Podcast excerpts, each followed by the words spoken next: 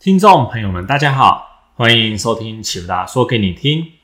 我是启福达国际研究部的哲浩，现在录制的时间为二零二二年八月八日下午四点半，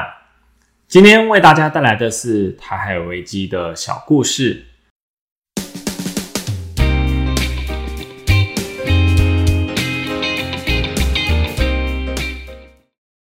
二零二二年八月二日，美国总统继承顺位第二位，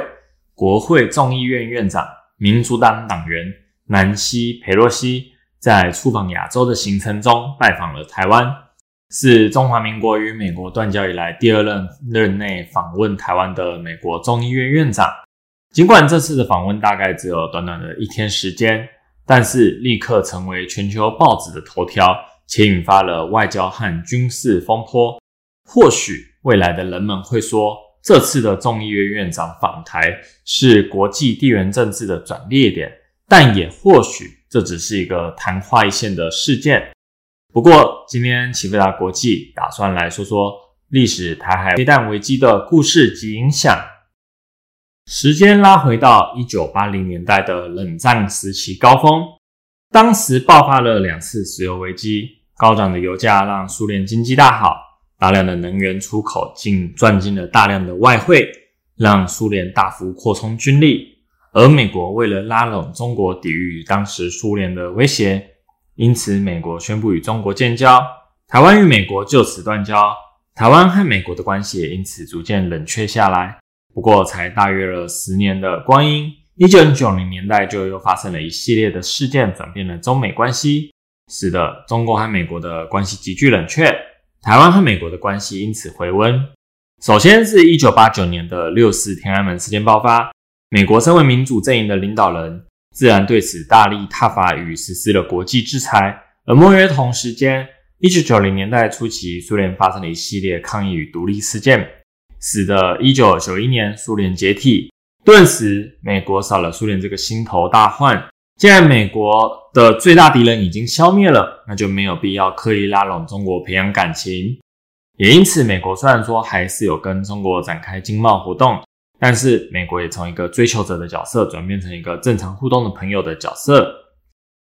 与当时中国情势相反的是，当时的台湾总统李登辉先生正在积极推动台湾民主化，让美国政坛颇有好感。美国也因此接受了让李前总统出访美国的计划，这些举动理所当然的让中国非常不满，因此宣布要在台湾海峡实施飞弹发射和军事演习，表示抗议。中国当时前后发射了数枚导弹，命中了目标海域，并出动了近百艘的舰艇和六百多架次的飞机演练，最后甚至实施了两栖登陆作战的操演。而美国也被迫派遣了航母战斗群通过台湾海峡。到了隔年，台湾举行了第一次的总统直选。中国为了避免李前总统连任当选，再度进行了飞弹射击与军事演习，并放出谣言，中国将对马祖的东莒岛进行攻占。美国这次派遣了两个航母战斗群到台湾海域进行部署，这是越战之后亚洲最大的军事部署。根据维基百科上面的记载。台湾前国防部军事情报局六处副处长唐大为说：“一九九六年的台海危机，解放军的演习计划被间谍泄露给台湾。这份计划显示了说，如果选举出现了最坏的结果，军事演习随时可以变成真正的军事行动。当时台湾政府获得此一计划之后，立刻传达此一消息给美国，美国因而派遣两个航母战斗群靠近台海。”以具体行动阻止了中国武力攻台的军事企图。从结果上来看，台海危机并没有对资本市场造成太大的影响。台湾加权股价指数在危机爆发之前早就已经开始下跌了，更多的是反映当时的经济背景。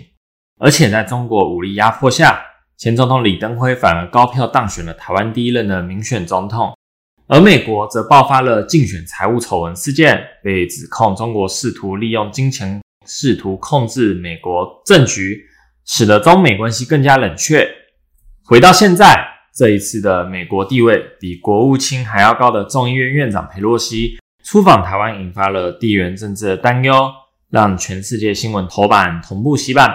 对他个人而言，确实是里程碑。或许带动了台湾人民民族心，或更大程度的让世界认识台湾，也确实使得中国对台湾采取了各种层面的制裁。不过，目前的中国制裁力道还很轻微，就算农产品全部禁止输入，也只影响了台湾全年千分之二。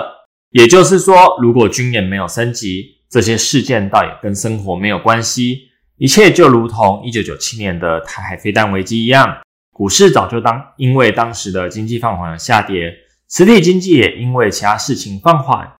现在我们面临的更多的是全球的经济衰退。佩洛西访谈前，经济就已经在衰退了，访谈后，全球经济也不会有太大的变化。我相信这次的事件或许引发了中美台的紧张。但是经济仍然是全球同生共死，并不需要为此大幅改变自身的投资策略与逻辑。历史的长河证明了，就算是疫情这种百年一次的大事件，也只是汪洋中的一叶扁舟。因此，投资更要坚信着涨跌有原因，进退有依据。以上是本次针对台海危机的 podcast。如果你想要更及时的获得更深入的新闻解读和最具前瞻性的市场分析。欢迎使用 Line 搜寻启福大国际 Line，或使用 FB 搜寻启福大国际并关注。如果你像我一样，希望能够轻松看懂经济资料，欢迎报名启福大国际财经纪实课程。最后，启福大国际感谢您的收听，我是哲浩，我们下次再见。